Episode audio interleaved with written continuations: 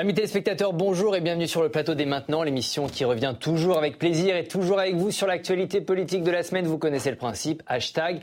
Et maintenant, si vous souhaitez euh, réagir sur ce plateau cette semaine, la crème de la crème de l'analyse politique, on est avec Christophe Bourseillet, bonjour. Bonjour. Vous êtes écrivain et historien, je renvoie à votre livre. Il appelait Monsieur Hitler, l'histoire méconnue des nazis français, c'est à lire chez Perrin. À côté de vous, Alexandra Schwarzbrod, bonjour. Bonjour. Ravi de vous retrouver, vous êtes directrice adjointe de la rédaction de Libération, romancière, ancienne correspondante à Jérusalem. On aura beaucoup besoin de vous dans cette émission. Et votre dernier livre s'intitule Les Lumières de Tel Aviv. C'est aux éditions Rivage. L'élégant Alexandre Devecchio est également avec nous. Bonjour Alexandre. Bonjour. Ça va? Vous êtes Merci. Euh, journaliste, rédacteur en chef adjoint au Figaro. Vous avez publié Recomposition, le nouveau monde populiste. C'est aux éditions du CERF. Et on accueille également Rachel Kahn. Bonjour. Bonjour. Vous êtes écrivain et juriste. Je renvoie à votre ouvrage Racé. C'est à retrouver aux éditions de l'Observatoire. Merci d'être avec nous. Dans cette émission, on se demandera s'il faut interdire l'écriture inclusive. On en profitera pour vous expliquer ce que c'est, si vous ne le savez pas déjà. On verra s'il faut protéger l'IVG en la mettant dans la Constitution. On se demandera s'il existe un moyen de mieux protéger les Juifs de France. On tentera enfin de savoir à quoi joue Vladimir Poutine au Moyen-Orient. Mais d'abord, Merci, Président Larcher. La guerre Israël-Hamas et ses répercussions chez nous en France, les responsables politiques sont sommés de se positionner sur le conflit. Parmi eux, Jean-Luc Mélenchon, dont on a déjà beaucoup, beaucoup parlé et qui refuse de qualifier de terroristes les attaques du 7 octobre. Cette semaine, depuis le Congo où il était en visite, il apprenait ce qu'il appelle le non-alignement. Dans le même temps, Éric Zemmour, depuis Israël où il était en visite, a lui appelé à la défense de la civilisation judéo-chrétienne. Écoutez. Je n'ai pas dit terrorisme, j'ai dit crime de guerre.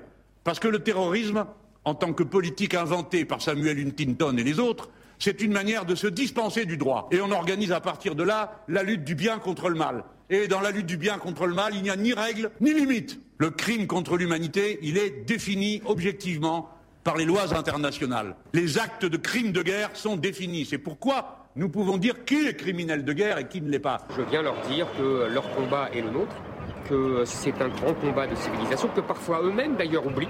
La Palestine aujourd'hui n'est plus en vérité euh, un, conflit territorial, ce n'est plus un peuple et un territoire, c'est devenu une espèce d'allégorie euh, de, de, de, du monde musulman, du, musulman qui s'estime euh, persécuté.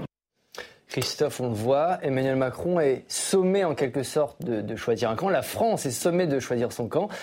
Qu'est-ce que vous en pensez? Est-ce que déjà une position de neutralité est possible dans cette histoire? Bah, C'est-à-dire que la France n'a pas le choix. Là, moi, je suis atterré quand je vois cette espèce de front renversé où je vois Zemmour défendre Israël, je vois Mélenchon refuser qualifier le Hamas de terroriste. On est dans une espèce de flottement idéologique ins insensé, infernal, inquiétant. Je trouve anormal de penser qu'aujourd'hui, ceux qui dénoncent le terrorisme sont d'extrême droite. Je trouve ça absolument inouï. Enfin voilà, je trouve que c'est une époque épouvantable de ce point de vue-là. Et la France, elle est dans une position terrible parce que c'est le deuxième pays, euh, c'est le premier pays musulman d'Europe. Euh, c'est un pays où il faut euh, qui est face au peuple du Maghreb.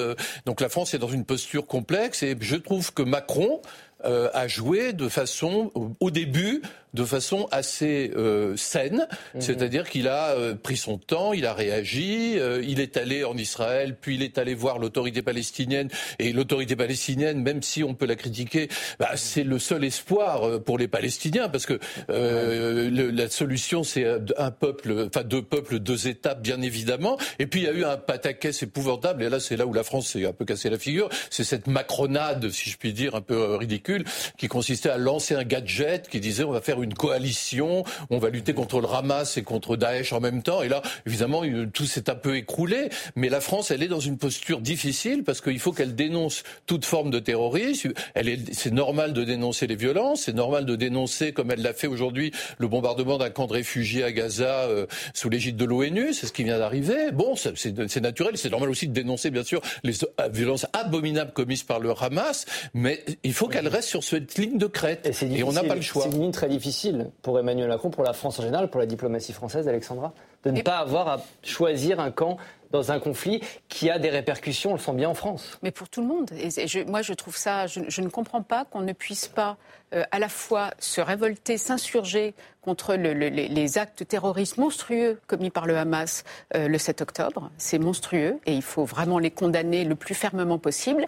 Et aussi s'insurger contre euh, les bombardements israéliens sur la population civile de Gaza. Alors certes, pour éliminer des leaders et des, et, des, hommes du Hamas, ce que je, je peux comprendre mhm. que, que, que, ce soit nécessaire, mais ce n'est pas possible qu'on puisse regarder sans, sans réagir euh, mourir des milliers de femmes, d'enfants, euh, d'hommes, de civils euh, qui ne sont pas du Hamas. Et cette espèce de confusion entre le Hamas et les Palestiniens, moi, ça me révolte. Et, et donc, Emmanuel Macron, alors le problème d'Emmanuel Macron, c'est qu'il a été ces dernières années très solidaire de Benjamin Netanyahou. Mmh. Et du coup, c'est vrai que ça lui a donné une image, et notamment dans les, dans le, les pays arabes, la France avait une image dans, le, dans les pays arabes qui était assez bonne. Et au fil des années, il l'a perdue. Ça s'est dégradé. Cela dit, depuis le début du, conflit, bon, il y est allé un peu tard euh, sur place, mais il a eu le mérite d'essayer de faire des choses, d'aller voir Mahmoud Abbas, d'aller voir le roi de Jordanie, les pays arabes, d'essayer de faire avancer le dossier. Il s'est totalement mêlé les pinceaux, en effet, avec cette histoire de coalition qu'il a sorti mm. tout seul de son chapeau. Même ses conseillers étaient, à étaient pas au courant. Il y a eu un rétropédalage. Ça, c'est la méthode Macron qui vraiment, euh, est, enfin, je ne comprends pas qu'à ce niveau-là, on puisse improviser à ce, euh, à ce point-là. Mais bon, il, manifestement, il essaye de, faire ce qu'il peut et surtout, j'ai plutôt apprécié ses dernières prises de position disant qu'il n'y avait pas de, il y avait pas de, de différence de valeur entre les vies juives et les vies palestiniennes. après. Qu'est-ce que vous pensez, vous, de cette euh, position de en même temps qu'on peut résumer comme ça? Est-ce que, selon vous, c'est la bonne position? Est-ce qu'il faut choisir un camp comme, un camp, comme le, dire, comme le dit euh, Éric Zemmour Quel est votre avis là-dessus, Alexandre? Non, mais il, est, il, y a, plusieurs sujets. C'est-à-dire qu'il y a le conflit israélo-palestinien, mais il y a aussi euh, la montée de l'islamisme euh, dans le monde avec ses répercussions euh, directes en France. On voit bien qu'en France, tout à l'heure, Madame disait, il ne faut pas faire l'amalgame entre les Palestiniens et le Hamas. Certes, mais on a vu que dans les manifestations, on criait à la Wakba, on ne criait pas simplement le droit d'exister de la Palestine. Donc, qu'on le veuille ou non, ce, ce conflit est pas seulement un conflit territorial et, et national, c'est un conflit qui a une dimension civilisationnelle, religieuse et qui est lié aussi à la montée de, euh, de l'islamisme dans tous les, dans tous les pays euh, arabes. Donc je pense qu'il faut, faut, faut, faut, bien analyser les choses et sans doute que euh, nous, Français, c'est pas à nous de, de, de, de, donner les, les, bons points, mais enfin, sur le, le, le, le Hamas, effectivement, c'est un acte terroriste et il faut être capable de, le, de le dénoncer comme tel. C'est pas simplement un acte de guerre. Quand on euh, mutile des gens, quand on euh, décapite euh, des bébés, on est dans, le, dans un crime contre l'humanité. Et là, pour le coup, Jean-Luc Mélenchon a commis une faute. Et on voit bien qu'en plus, il le fait pour des raisons clientélistes, électoralistes. Il surfe sur les bas instincts d'une partie de la population française. Donc il faut être capable, il faut capable de le dénoncer. Mélenchon, est-ce qu'on n'est pas dans tous les cas dans de la récupération politique Eh ben, eh ben je vais vous dire, je, quand, quand j'ai eu le sujet, ça m'a mis un peu en colère, pour dire la vérité, parce qu'il est confortable intellectuellement euh, de mettre euh, sur le même plan Éric Zemmour et Jean-Luc Mélenchon, l'extrême gauche euh, et l'extrême droite, sauf que dans le cas présent, il y a un homme qui met en danger les Juifs en France, qui met en danger les Français, c'est Jean-Luc Mélenchon. Éric Zemmour, il fait un constat qu'il a le, le, le, droit de faire. Donc c'est un peu facile de, de, les mettre sur le même plan, d'autant plus qu'aujourd'hui, l'antisémitisme qui tue est un, un, antisémitisme islamiste, c'est pas un antisémitisme d'extrême droite. Donc à un moment donné, il ne faut pas se tromper d'adversaire. Et, voilà.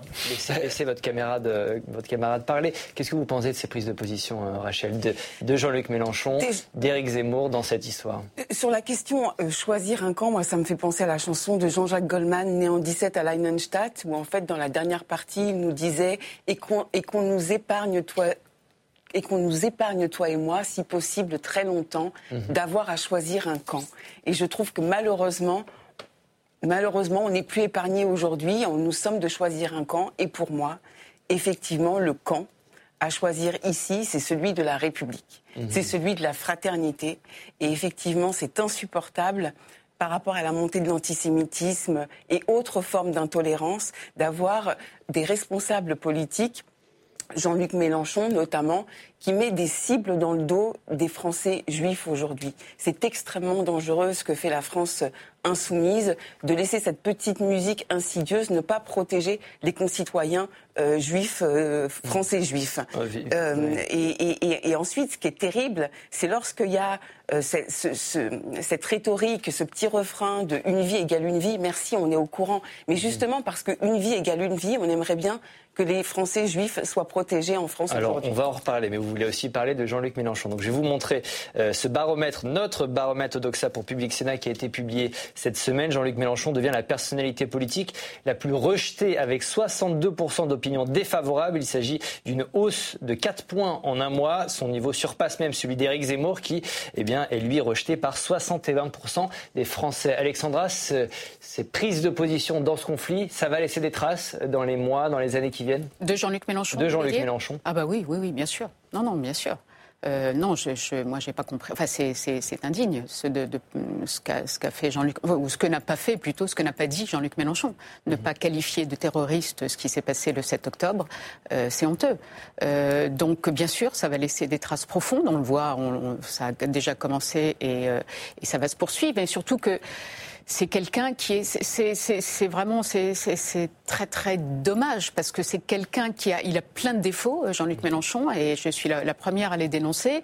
Mais on ne peut pas, euh, on peut pas contester le fait que c'est un des rares qui réussit à, à, à attirer des jeunes à la politique.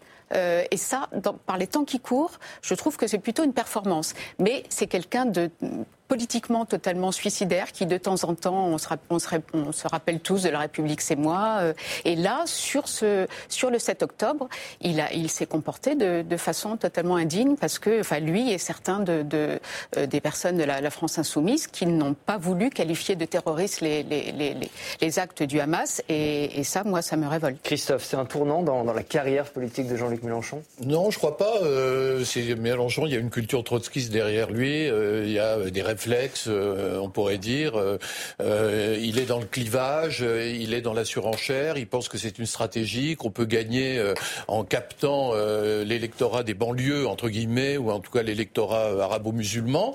Il pense pouvoir capter ça. Ça provoque de très très forts remous, y compris dans la France insoumise. Et là, quand on voit la façon dont sont traités les dissidents ou les frondeurs de la France insoumise, on voit bien que c'est quand même très paradoxal de voir Mélenchon d'un côté prôner la sixième République, c'est-à-dire plus démocratique que la cinquième République, et en même temps se comporter en autocrate avec un fonctionnement opaque, avec des procès, avec euh, euh, des menaces d'exclusion, et de voir finalement euh, des gens qui, qui, eux, sont sur des positions assez saines, moi je trouve, comme François Ruffin ou d'autres, se voir marginalisés. Je trouve ça vraiment dommage. Et là, encore une fois, ce qui se passe à gauche, là, euh, je, je, je suis dans une espèce de, de, de cécité, je n'y comprends plus rien. Et j'aimerais bien qu'on revienne à quelque chose de sain, de net et de clair. Vous en parliez tout à l'heure, Emmanuel Macron était en visite cette semaine en Asie centrale. Il est revenu sur le conflit Israël-Hamas et ses nombreuses victimes civiles. Écoutez-le. because we have to protect first in Gaza. Nous devons d'abord protéger les civils de Gaza car ils n'ont rien à voir avec ces attaques terroristes. et nous devons les protéger afin de nous concentrer sur les groupes terroristes. Je tiens à faire cette distinction parce que toutes les vies comptent dans ce monde. Et je déteste ce débat qui divise les gens et où l'on dit pour moi les vies juives sont plus importantes et pour moi les vies palestiniennes sont plus importantes. C'est dingue. C'était important de dire ça Je ne sais pas si ça apporte quelque chose au, au- au débat, en fait. C'est-à-dire qu'on le sait que toutes les vies comptent. Il nous parle à nous. euh, Oui, il nous, il nous parle à nous. Alors c'est vrai. président. oui, enfin, mais il nous parle à nous. euh, oui, français. oui, tout à fait. Donc c'est important, mais c'est important justement en France de, que le président nous dise que toutes les vies comptent ici, parce que en fait l'identification de certains. En fait, euh, euh, pour, euh, enfin, justement, avec ces, ces manifestations un peu ambiguës entre Hamas et Palestiniens qui sont problématiques et qui euh, et qui se trouvent ici, euh, nous font peur aussi, Mhm. Enfin, font peur à, à, justement une certaine partie de la, de la population. C'est un moyen de faire redescendre donc la- la C'est peut-être un moyen de faire redescendre. Après, ce qui est intéressant dans les propos du président, c'est aussi de remettre le droit international au centre. Mhm. Ce que fait Jean-Luc Mélenchon, c'est très dangereux parce qu'en fait, il connaît absolument rien au droit international. Il fait une Je confusion. que vous êtes juriste. Oui, ben, il fait une confusion en fait entre le jus cogens, le droit impératif, et justement qui permet de qualifier de terroriste, de, de crime de génocide, de crime contre l'humanité, ce qui s'est passé le 7 octobre. Il ne fait pas de distinction avec le crime de guerre. Il met les deux sur le même plan. Ce sont des crimes de guerre. Et là, c'est problématique. Ensuite, sur la question du terrorisme, le problème, c'est qu'il y a un vide juridique au niveau international. Et là où, en fait, je trouve intéressant la proposition du président, c'est qu'il faudrait créer aujourd'hui, de toute urgence, un droit international du terrorisme qui n'existe pas aujourd'hui. Qui existera peut-être. En tout cas, il y en a un clairement qui a, qui a, choisi son camp dans le conflit entre Israël et le Hamas, c'est Vladimir Poutine. Il n'a jamais condamné l'organisation islamiste. Il ne désigne pas les attaques du 7 octobre comme des attaques terroristes. Le Kremlin est même allé jusqu'à recevoir des responsables du Hamas à Moscou. Cette semaine, Poutine pointe du doigt un doigt accusateur vers l'Occident. Écoutez-le. Ce sont les élites dirigeantes actuelles des États-Unis et leurs satellites qui sont les principaux bénéficiaires de l'instabilité mondiale. Ils en prélèvent leur rente tachée de sang. Nous devons comprendre clairement qui, en réalité, est à l'origine de la tragédie des peuples du Moyen-Orient et d'autres régions du monde, qui organise ce chaos mortel et qui en profite aujourd'hui. À mon avis, c'est déjà devenu évident et clair pour tout le monde on passe à un conflit Occident contre le reste du monde ou? Bah De fait, hein, on peut le, regretter. Moi, je préférerais que ce soit un conflit de, territoire qui aurait euh, toute sa, légitimité, mais on voit bien que là, euh, Vladimir Poutine instrumentalise euh, ce conflit-là pour en faire un conflit du camp occidental contre le, reste du monde. Et comment vous l'expliquez? Bah, c'est une stratégie qu'il a adoptée depuis le début de, la guerre en Ukraine pour justifier sa propre guerre auprès de sa, population. Il vaut mieux apparaître comme celui qui résiste euh, au camp occidental que comme celui qui a euh, envahi euh, un pays frère. Donc c'est tout à fait tout à fait logique. Et après ça, recoupe une forme de, réalité. On voit bien que derrière cette attaque, il y a aussi Téhéran. Donc il y a, un axe qui est malgré tout en train de se, construire. Pékin, Moscou, Téhéran contre les, les puissance occidentale. Face à cela, est-ce qu'il faut dire nous sommes l'Occident triomphant? Ça, j'en suis pas sûr. Je pense que euh, peut-être l'Occident a été réellement euh, arrogant euh, à un moment ou à un autre et que de ce point de vue-là, il va falloir avoir une stratégie fine pour parler également au peuple russe, à, ces différents peuples et pour leur montrer qu'on n'est pas simplement dans une stratégie d'ingérence. Mais malheureusement, oui, on est dans un conflit de civilisation. Alexandra, comment vous expliquez cette on va l'appeler, hein, c'est une hostilité vis-à-vis d'Israël de la part de, Vladimir Poutine. Il y avait une proximité ces derniers mois, ces dernières années entre Poutine et, Benjamin Netanyahu. Qu'est-ce qui se passe? Qu'est-ce ah qui bah, s'est passé? C'est évident. Et c'est là où je ne suis pas du tout d'accord avec Alexandre Devecchio, c'est que ça montre bien que ce conflit israélo-palestinien est un conflit politique mhm. et non pas un conflit de, civilisation.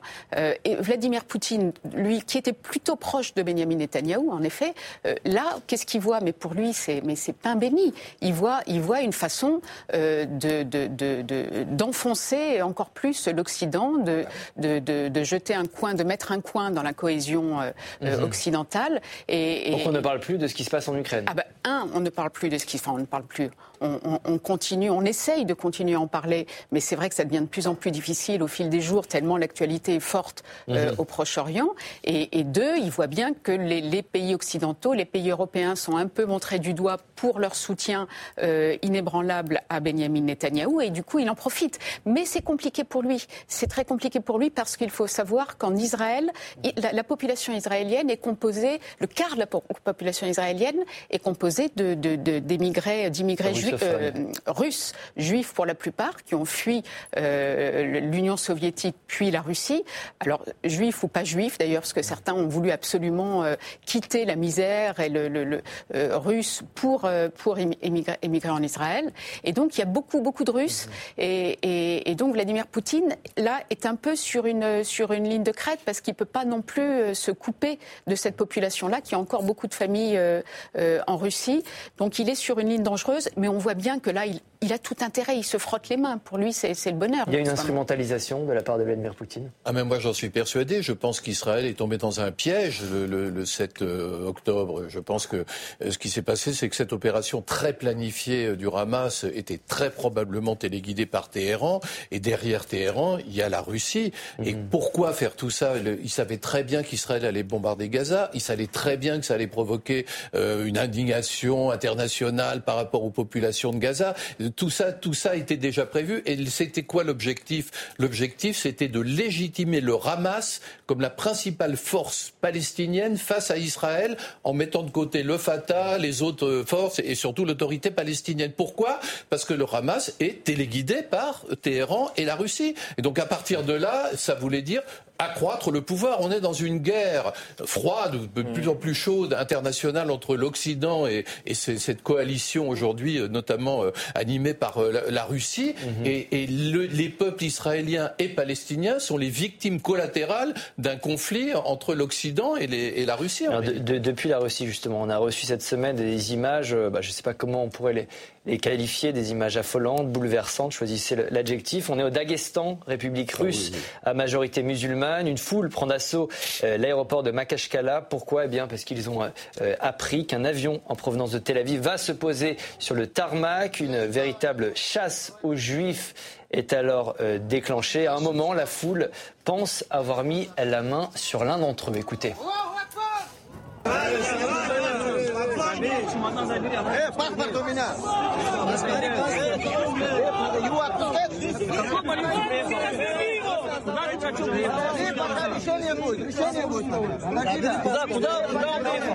Ce genre de scène est encore possible. C'était presque, je ne sais pas, inimaginable il y a trois semaines d'assister à des scènes aussi affolantes. Alors je ne sais pas encore une fois quel adjectif il faut mettre derrière, Rachel.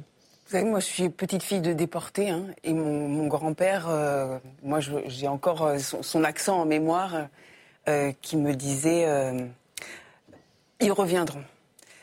On en est là, c'est un, pogrom en fait, hein, auquel on, assiste. Et lorsqu'on entendait Vladimir Poutine au tout début en fait de l'invasion en Ukraine dire il faut dénazifier, mmh. là on est très précisément dans un discours pervers euh, euh, inversé. Et effectivement, c'est une aubaine pour lui, parce que si l'Europe était tout à fait unie euh, contre lui par rapport à l'Ukraine, aujourd'hui, on voit bien que l'Europe est totalement divisée. On a vu les votes de la résolution à l'ONU. Mhm. L'Europe est divisée sur la question israélienne. Et effectivement, je partage ce que vous avez dit, notamment, c'est complètement stratosphérique, parce que en Israël, il y a aussi en fait, euh, tous les, rescapés en fait qui sont venus euh, du Yiddishland qui n'existe plus. Il y a des Russes, mais aussi des Ukrainiens. Et donc, en fait, c'est un monde complètement inversé. Et effectivement, Vladimir Poutine, avec effectivement l'Iran et autres, et le Sud global, est-ce qu'on peut imaginer que Poutine lâche la bride à ses, pulsions antisémites en Russie, Alexandre? C'est imaginable?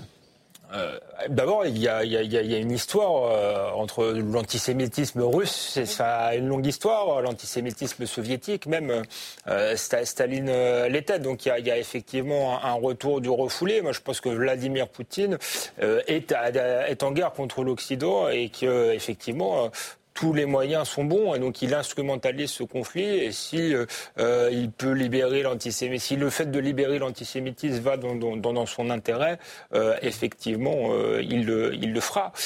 après, moi, je suis pas entièrement. Il y, a, ces images-là, mais on sait que dans, dans beaucoup de pays arabes. Hélas, euh, l'antisémitisme, euh, de même que l'homophobie, d'ailleurs, est une réalité mhm. culturelle encore très prégnante. Donc ces images n'ont rien de surprenante et elles existent, hélas, dans beaucoup de mhm. parties du, du monde. Cette semaine encore, nous revenons sur l'explosion des cas signalés pour antisémitisme. En France, un chiffre très simple, les autorités comptabilisent plus d'actes antisémites depuis le 7 octobre que sur l'ensemble de l'année 2022, presque deux fois plus en trois semaines que sur les 365 jours de l'année dernière. Face à ce poison, les responsables politiques appellent à agir avec la plus grande fermeté et tentent de comprendre ce qui paraît inexplicable. Écoutez. Les actes antisémites, ils n'ont pas commencé avec l'intervention, ah avec le début des bombardements à Gaza. Ils ont commencé le 8 octobre. Hum. dès le lendemain. Donc, c'est-à-dire que le 7 octobre, et c'est pour ça qu'il y a une spécificité, le 7 octobre a libéré la parole et les actes antisémites. C'est-à-dire que c'est quand les gens qui disent nettoyage ethnique, on en parlait il y a un instant, mm. euh, qui visent à renvoyer tout dos à dos, en fait font reporter, reposer sur Israël la responsabilité des actes antisémites qu'a provoqué le massacre du 7 octobre. Les Juifs ne sont pas responsables de ce qui leur arrive. Or, c'est toujours, c'est une constante du discours antisémite. Les Juifs seraient toujours responsables des malheurs qui leur arrivent. Christophe, est-ce que c'est terrible de poser cette question les, Juifs sont encore en sécurité en France aujourd'hui? Alors ils sont plus en sécurité qu'en Israël. C'est triste à dire, mais c'est ainsi.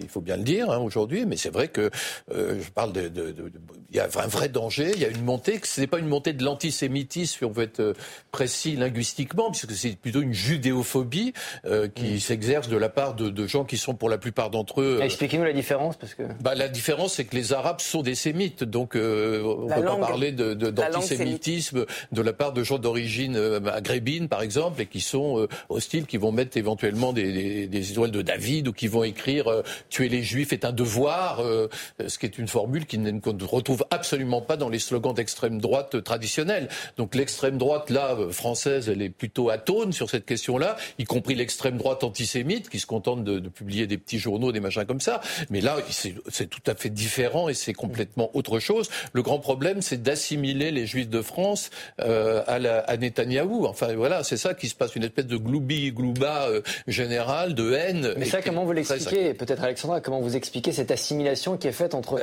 les Juifs de France et ce qui se passe euh, à 3000 km de chez nous? Je pense que c'est un problème d'éducation, un problème de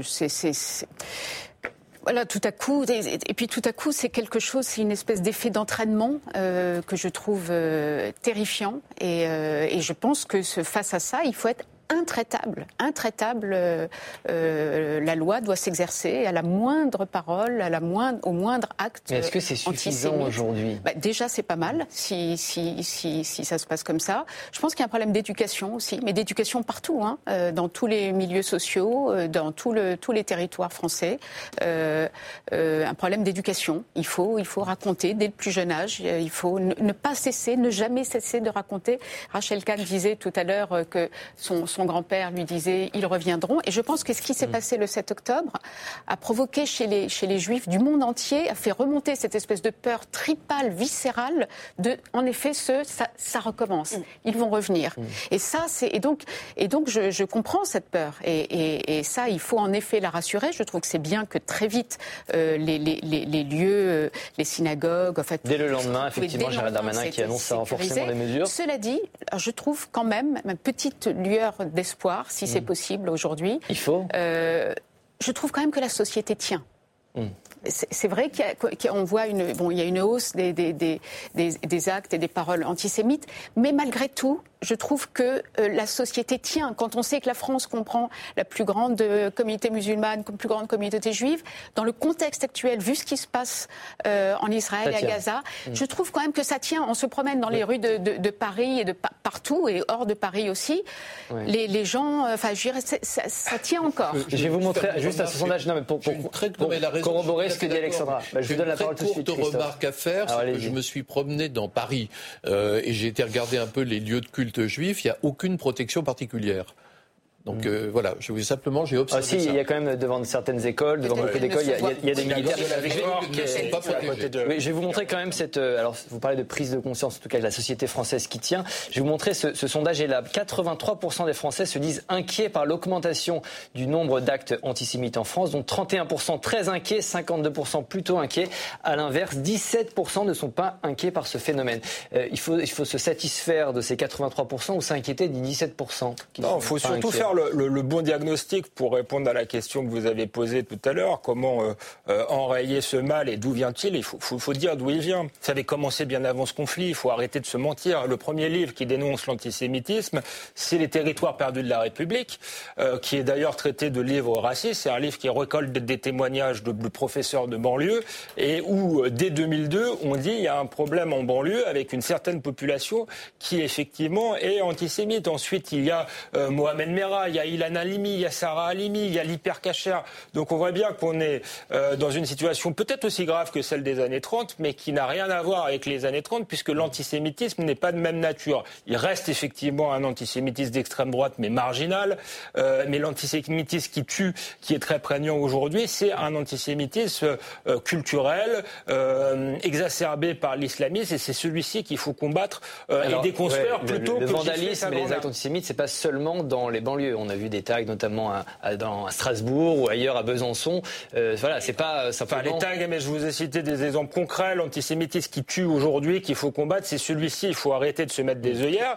Et il est lié, il a été importé en grande partie. Il est lié à une politique d'immigration et d'intégration qui n'a pas été maîtrisée, et également à un problème euh, d'éducation, parce qu'on est dans une société où on a fait exploser un peu tous les repères et ça crée des décérébrés, comme on l'a vu dans le, dans, le, métro. D'enseignement, euh, vous parlez d'enseignement et d'éducation, mais est-ce que, est-ce que ça suffit? Non, d'enseigner. Alors, je sais pas. La Shoah est enseignée à l'école, on, est conscient. Enfin, il y, a quand même une diffusion des connaissances. Est-ce que, voilà, le problème est là. Est-ce qu'il faut mieux enseigner certaines choses, euh, Alors moi, je, mieux communiquer Je, ne sais pas. Je partage, je partage effectivement ce que vous aviez dit sur quand même notre société française qui tient et qui est absolument en fraternité par rapport à ce qui se passe.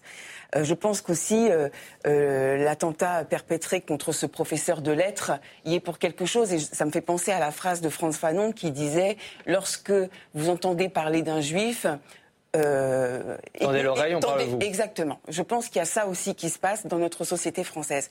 Après, il y a effectivement cette question de l'éducation, de la culture, mais aussi des dogmes, des idéologies qui sont rentrées en France, et notamment des idéologies racialistes, identitaires qui ont fait que euh, les juifs, finalement, font partie, maintenant, sont assimilés aux nazis, rentrent dans cette case on met en fait les gens de manière ethnique ou religieuse par case. Donc Netanyahou, il est juif, tous les juifs pensent pareil, les noirs et les arabes doivent, tous penser pareil, donc doivent être contre en fait les juifs. Moi, c'est ce que j'ai pu vivre dans ma chair.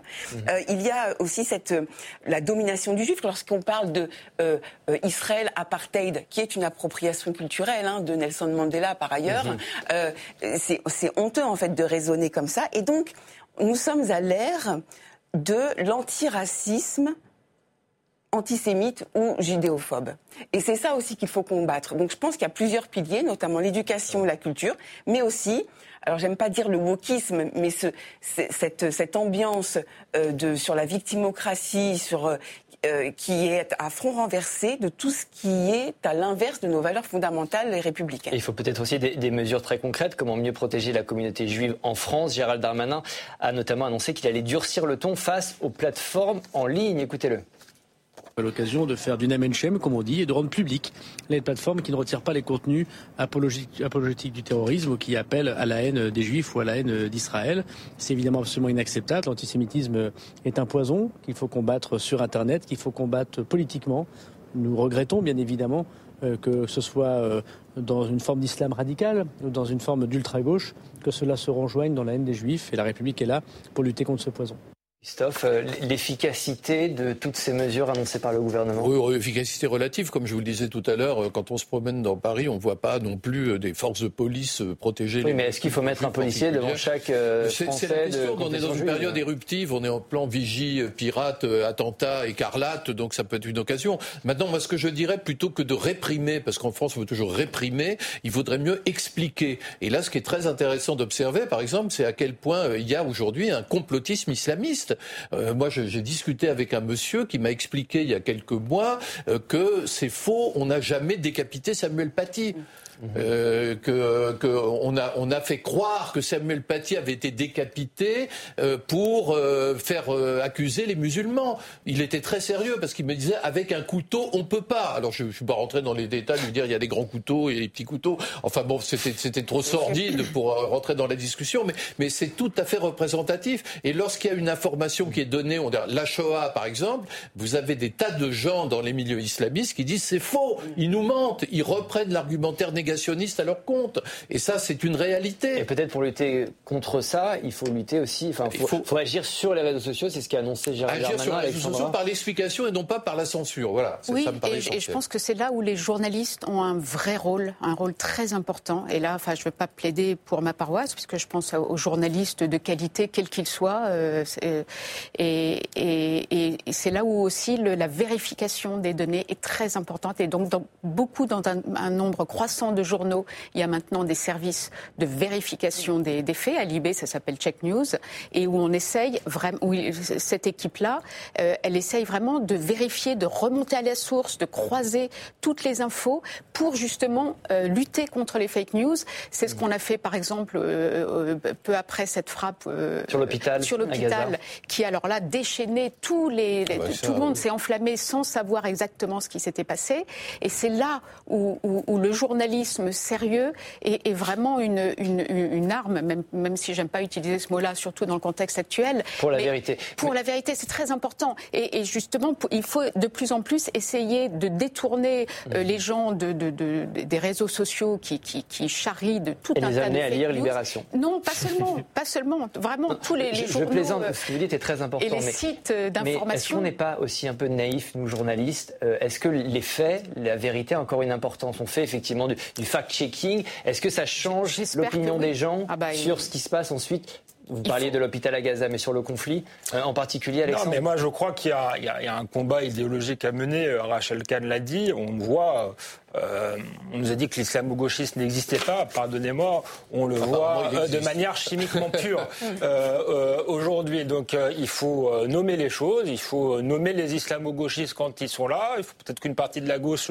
mette en place un cordon sanitaire, comme l'a fait jadis une partie de la droite avec l'extrême droite antisémite, et il faut essayer de ne pas reproduire les erreurs du passé, parce que moi, je, je l'ai dit, c'est un antisémitisme très largement importé, et, et et, donc il faut éviter, euh, faire une politique d'immigration maîtrisée parce que quand on fait venir des gens de pays qui sont de cultures différentes, euh, il faut être capable de les intégrer, de les faire, de leur faire partager nos, valeurs. Et manifestement, depuis ces quatre dernières décennies, ça n'a pas été euh, possible. Donc il faut arrêter euh, avec cette politique-là. Et puis les gens qui sont là, euh, il faut essayer de les intégrer, mais en leur disant un discours de vérité, pas en étant dans le déni. Et c'est pas moi qui le dis. On a posté une tribune dans le Figaro, de, bon, je fais ma pub aussi, d'Ismaël Saïdi, euh, comédien qui a écrit notamment la, la, la, la, pièce Djihad avec qui euh, Rachel euh, a travaillé, et qui le dit, il dit, moi en tant que musulman, je refuse de me voiler la face sur la nature de cet antisémitisme euh, là. Donc il faut aussi plus de voix courageuses euh, chez, chez tous ceux, et il y en a beaucoup, par exemple, de musulmans qui ne sont pas antisémites et qui voient la réalité des choses. Il faut aussi qu'on les entende bah, parce qu'ils ont, ils ont, ils ont, ils ont un rôle à jouer. Mais justement, Rachel, très rapidement, juste, ouais. juste, très rapidement, c'est pour ça que je pense que c'est dangereux de lier politique d'immigration et, et, ce qui se passe. Et Rachel, Ismaël Saïdi qui fait un travail remarquable depuis des années auprès des jeunes publics, qui va dans les collèges, dans les lycées en détention et j'ai beaucoup apprécié travailler avec lui en responsabilité d'artiste justement sur, sur l'éducation. Après, sur les réseaux sociaux, on parlait des territoires perdus de la République tout à l'heure.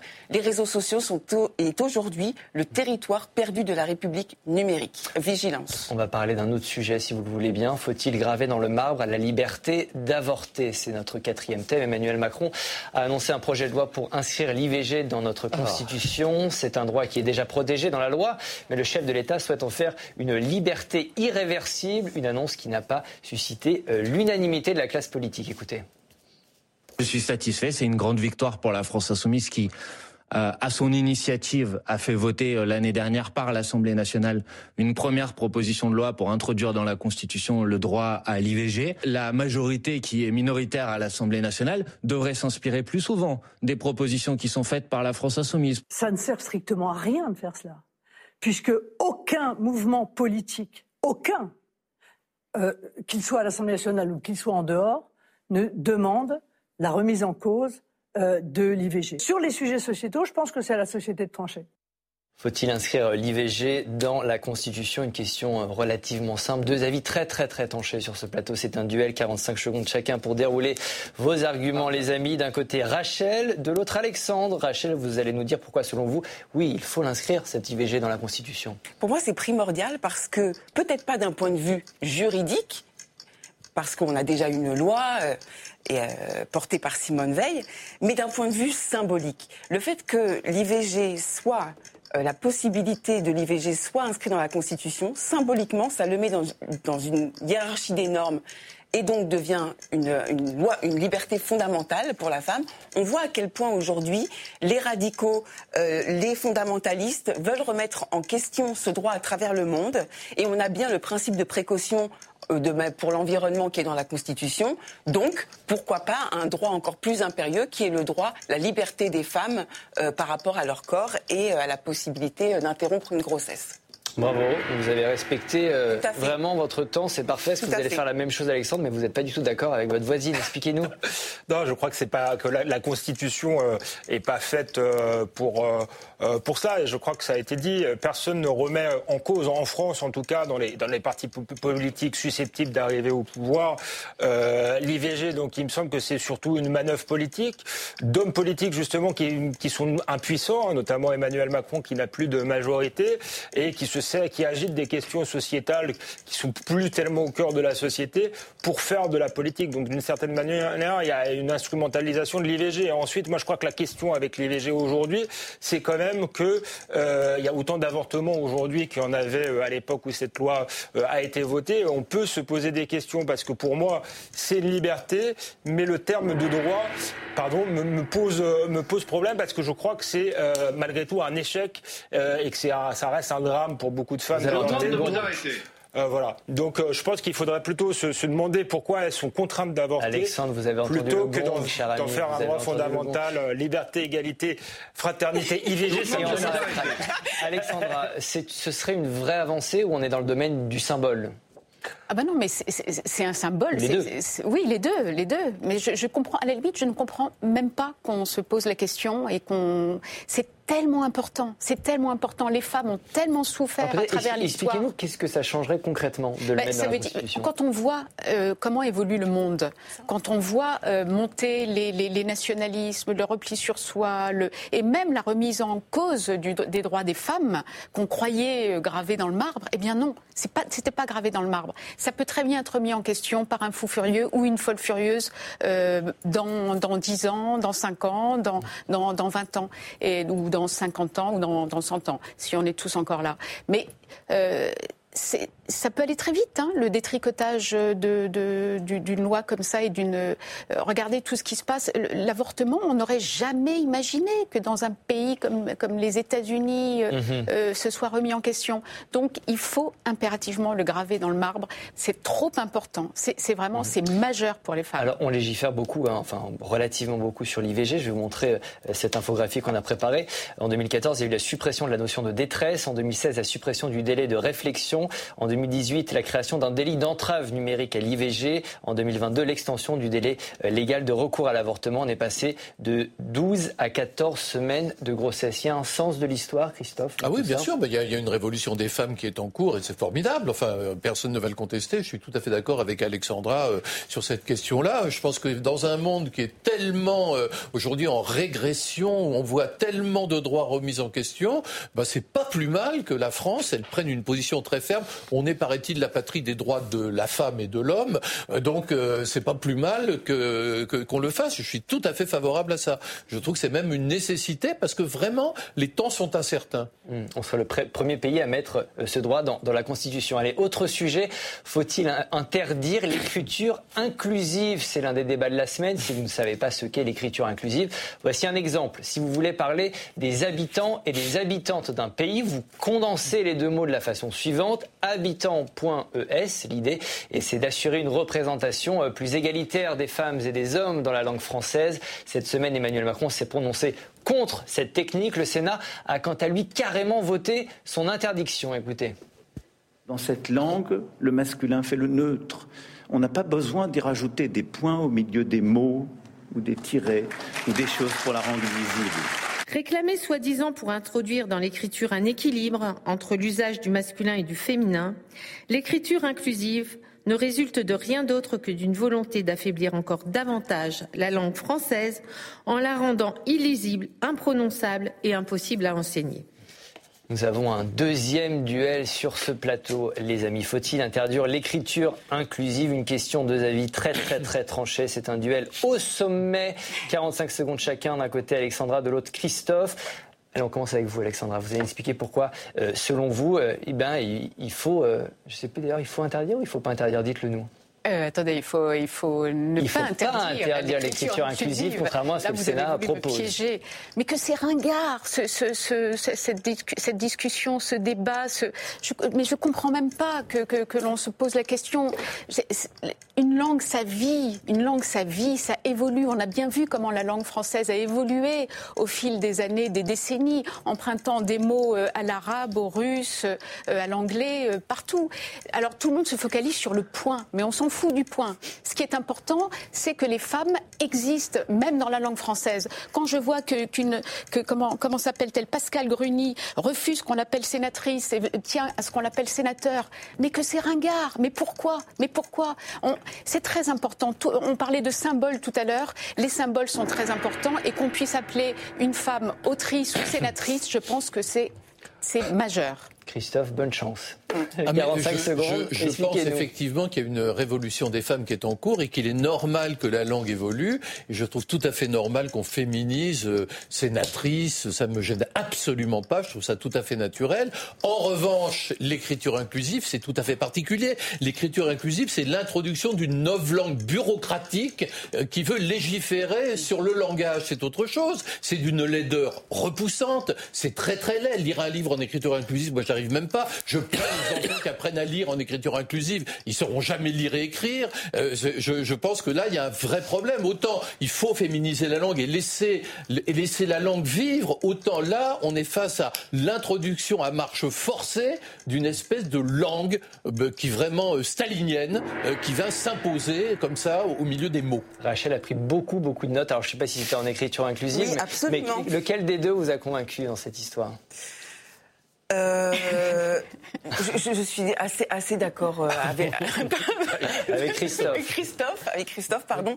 Non, en fait, c'est, il- il faut distinguer la féminisation et effectivement l'évolution de notre société et cette égalité. Très sincèrement, je- préférerais que euh, on soit euh, aux côtés, euh, notamment des femmes euh, iraniennes, afghanes, des israéliennes qui ont vécu et qui vivent encore le martyr en Israël aujourd'hui, celles qui sont prises en otage encore par le Hamas et qui doivent vivre des jours absolument. Dire que c'est pas la priorité aujourd'hui de, de, Non, de légiférer là-dessus. Non mais, non, mais par ailleurs, après, a- c'est pas de l'écriture inclusive, c'est de l'écriture excluante. Moi, je vais en détention avec des fichiers S qui ont des problèmes en fait de, de, de lecture, euh, qui sont dans un illettrisme comme ça. C'est, c'est l'écriture inclusive, c'est infernal. Et puis en plus, c'est très discriminatoire pour les personnes, notamment en situation de handicap et les non-voyants, qui en morse avec les, les points, etc., ne s'y retrouvent euh, plus du tout. Je pense qu'il faut euh, une écriture euh, qui reste celle de la langue française. Et après, je m'interroge toujours pour les journaux. Si on est- devait écrire des journaux en écriture Il y en a, inclusive, il y en a, ça oui mais, commence. alors, oui, mais alors donc, ça veut dire qu'au niveau du pas. papier, au niveau du papier, Non, je pense non, que ça, on- ça on rajoute. publie des tribunes. euh, Quand, quand des- quand on nous envoie une tribune en langue inclusive, on laisse, on laisse les points. Nous, on- sinon, dans le reste de, de, de l'IB, on on n'écrit pas en écriture inclusive. Mais si ça se trouve, au fil du temps, euh, ça va finir. Le point, tout le monde se focalise Le sur point le point. mais- médian. le point médian, mais ce qu'on a vous vu pouvez tout à l'heure. aussi ne pas mettre le point, mettre une parenthèse. Ça me paraît important d'associer les femmes oui, quand mais, elles oui, mais ça, c'est- oui, oui, pas l'écriture inclusive. Oui, mais ça. ça- va ne faut pas confondre la féminisation de la langue qui est naturelle et l'écriture inclusive qui, mais je pense que ça va peu à peu, ça va peu à peu se, mettre en place tout est-ce qu'on seul. pourra lire l'écriture- de l'écriture inclusive dans le Figaro, euh, Alexandre? Non, je... Figara, Figa- Figara, Figara. Pas, pas tant que j'y écrirai, en tout cas. Figaro j'y A, écrirai plus, Figaro A. euh, si vous voulez. Mais euh, euh, non, je, je- je rejoins euh, ce qui a été dit. D'abord, euh, les symboles sont très importants. Moi, je crois qu'il faut plutôt, en politique, agir sur les réalités. Effectivement, il y a encore des combats à mener. Euh, il y a des combats à mener où les femmes sont maltraitées, y compris en France, dans certains quartiers. Je pense aussi aux, je sais pas, aux caissières de supermarchés. Personne se soucie de leur, leur ressort, de leur temps de travail. Je pense que ça le sera, leur serait beaucoup plus utile. Ce serait un combat beaucoup plus utile à mener pour la gauche que l'écriture inclusive. Et ensuite, l'écriture inclusive, ça a été dit, est quelque chose d'extrêmement euh, élitiste. En fait, il faut extrêmement bien euh, manier le français pour pouvoir euh, l'utiliser. Et si on peut-être qu'avec le temps, et on si on apprend le français comme ça à l'école, on va fabriquer euh, des illettrés dans les catégories les, les- les plus modestes. Donc, je crois que c'est absolument pas, euh, c'est absolument pas souhaitable. Voilà, et qu'il faut l'interdire à l'école. poser la question. Après, si ça amuse certains ou certaines de, de l'utiliser, ils peuvent, mais à l'école, ça doit être Attendez, banni. vous parlez de combat inutile pour la gauche, mais je ne vois pas ce que, ce que ça vient faire là-dedans. Alors, dans ce cas-là, au Sénat, au Sénat Quelle urgence, quelle est l'urgence de, légiférer là-dessus? Pareil, c'est un combat inutile pour le Sénat. C'est un combat politique des deux côtés. Mais oui, mais ça n'a aucun intérêt. non, parce que si ça existe dans l'école, ça aura des conséquences quand même graves ça sur dans euh, les documents sur le, voilà, Je pense que si on était malheureusement à l'école, ce qui est important surtout, c'est de, savoir lire, écrire, compter, savoir lire, écrire, compter, et l'écriture inclusive au fil des années. Enfin, les, gamins, ce qu'il faut, c'est que les, enfants, l'éducation, c'est tellement important que, que, dès l'âge de 4-5 ans, on, des, des enfants, des petites filles voient qu'elles sont incluse dans, dans, la dans la incluse je, inclus, non. Moi-même je devrais retourner à l'école maternelle. Moi-même je devrais y retourner. Mais euh, enfin qu'elles voient qu'elles sont prises en compte dans la société via la langue c'est que l'écriture inclusive est un vecteur d'égalité entre les femmes et les hommes. absolument. Et en même temps je suis pas euh, arc-bouté là-dessus. Je pense que c'est un débat. À la limite, on ne devrait même pas s'empoigner là-dessus. Mm. Ça va se faire naturellement. Euh, il y a bah là, si on l'interdit, Peut-être que le point. Oui, bah, c'est débile de l'interdire. Peut-être que le point va tout naturellement disparaître au profit d'autre chose qui sera plus simple. Mais je trouve que c'est s'empoigner là-dessus aujourd'hui. ça n'a aucun intérêt. Il faut laisser vivre les choses. De manière plus générale, est-ce que notre langue est euh, misogyne, sexiste La langue française est-elle misogyne, est-elle sexiste? Est-ce qu'il faut justement la tordre un petit peu pour rétablir cette égalité? Non, la langue évolue euh, en fonction des, époques et la langue est de, elle a peut-être été misogyne et sexiste euh, de, lorsque la, la, France était misogyne et sexiste et maintenant elle est déjà en pleine évolution tout à fait naturellement. On n'a pas besoin de l'écriture inclusive pour ça. Ça bouge, les mots changent et c'est formidable. Ça, ça ne me gêne aucunement. Ça fait partie de, la vie de la langue. Vous n'avez jamais vu une langue rester figée euh, il y a que les vieux réacs qui écrivent dans la langue du XVIIIe siècle au XXIe siècle. Mhm. Euh, il faut écrire dans la langue du XXIe siècle. Mais ça n'a rien à voir avec l'imposition d'une espèce de norme bureaucratique. Mais non, mais que le masculin continue à s'imposer au pluriel. mais dans l'écriture inclusive, le masculin s'impose, puisque c'est d'abord auteur, pointrice. Oui, mais là, vous allez. Donc le masculin s'impose. Quand je vous ai présenté Rachel, je vous ai présenté comme une écrivain. C'est important pour vous d'être écrivain et pas écrivaine? Oui, moi c'est important pour Pourquoi? Parce que derrière, il y a une idéologie que je déteste. C'est-à-dire qu'en ah, fait, c'est encore la faute des woke. Oui, exactement. Parce que parce que Ils voilà, sont partout. C'était oui, non, mais c'est pour ça en fait. C'est-à-dire que je, je n'ai pas besoin d'avoir une, une, idéologie qui, qui m'assigne. Et effectivement, mhm. je pense que la confusion entre ce qui est nécessaire pour notre société, faire progresser la place des droits des femmes et de leur liberté dans cette société, c'est fondamental. Mais d'un autre côté, que cette, ce, cette ces batailles-là soient instrumentalisées pour des dogmes qui vous assignent, moi là, ça ne me va plus du tout. Voilà. Alexandre. je crois que Rachel Kahn a raison. Quand on commence à, vouloir réécrire la langue, c'est toujours mauvais signe. Hein. Orwell, tout à l'heure, Christophe Bourselli parlait de langue. Orwell, euh, quand il imagine son régime totalitaire, la première chose que fait le régime totalitaire, c'est de réécrire la langue. Donc, euh, euh méfiance. Et ensuite, je trouve que la langue française euh, est bien faite. Si je dis Rachel Kahn est l'un des meilleurs écrivains de sa génération, par exemple, c'est mieux que si je dis Rachel Kahn est l'une des meilleures écrivaines de sa génération. Ça la diminue, ça la place parmi seulement les écrivaines, mais elle est l'égale des hommes. donc, finalement, je trouve que la langue française telle qu'elle est, telle qu'elle évolue naturellement, est bien faite. Bon, comme chaque semaine, on termine cette émission par un top flop. Je vous ah pose une question très simple. Merci, Président. Qui a marqué l'actualité de la semaine en bien ou en mal Christophe, vous commencez. Quel est votre top cette semaine? Bah, Moi, je voudrais fustiger euh, la confusion généralisée du, justement, du langage. Et c'est pour ça que j'ai voulu euh, parler de Mayedine Mekissi. Voilà, je me trompe pas. Ce, ce coureur qui compare Netanyahou à Hitler. On compare euh, l'action de l'armée d'Israël à un génocide. On traite les juifs de nazis. On est dans une inversion des valeurs qui est terrifiante. Et justement, c'est pour ça que c'est mon flop. Et votre top? Mon top, c'est bah, les premières évacuations de Gaza, la porte qui s'ouvre, la possibilité d'un règlement peut-être pacifique, d'en finir avec cette guerre. Voilà. C'est très bien. Alexandra? Alors moi j'ai choisi d'être totalement en dehors d'Israël-Gaza parce qu'on en a déjà beaucoup, parlé. Euh, eh bien, on peut être pour l'écriture inclusive et aussi pour la liberté des femmes à ne pas mettre le voile en Iran, etc. Puisque moi, mon, mon top, c'est Narges Mohammadi, donc cette Iranienne prix Nobel de la paix depuis sa prison en Iran, que les autorités iraniennes refusent de conduire à l'hôpital sans foulard et qui a adressé un message d'espoir à sa fille. Euh, cette femme est, voilà, il faut, est formidable, il faut la soutenir à tout prix et il faut soutenir les Iraniennes qui veulent enlever leur, leur foulard ou leur voile, ainsi que les Afghanes en, en murée vivante. C'est un combat qu'il faut jamais cesser de mener.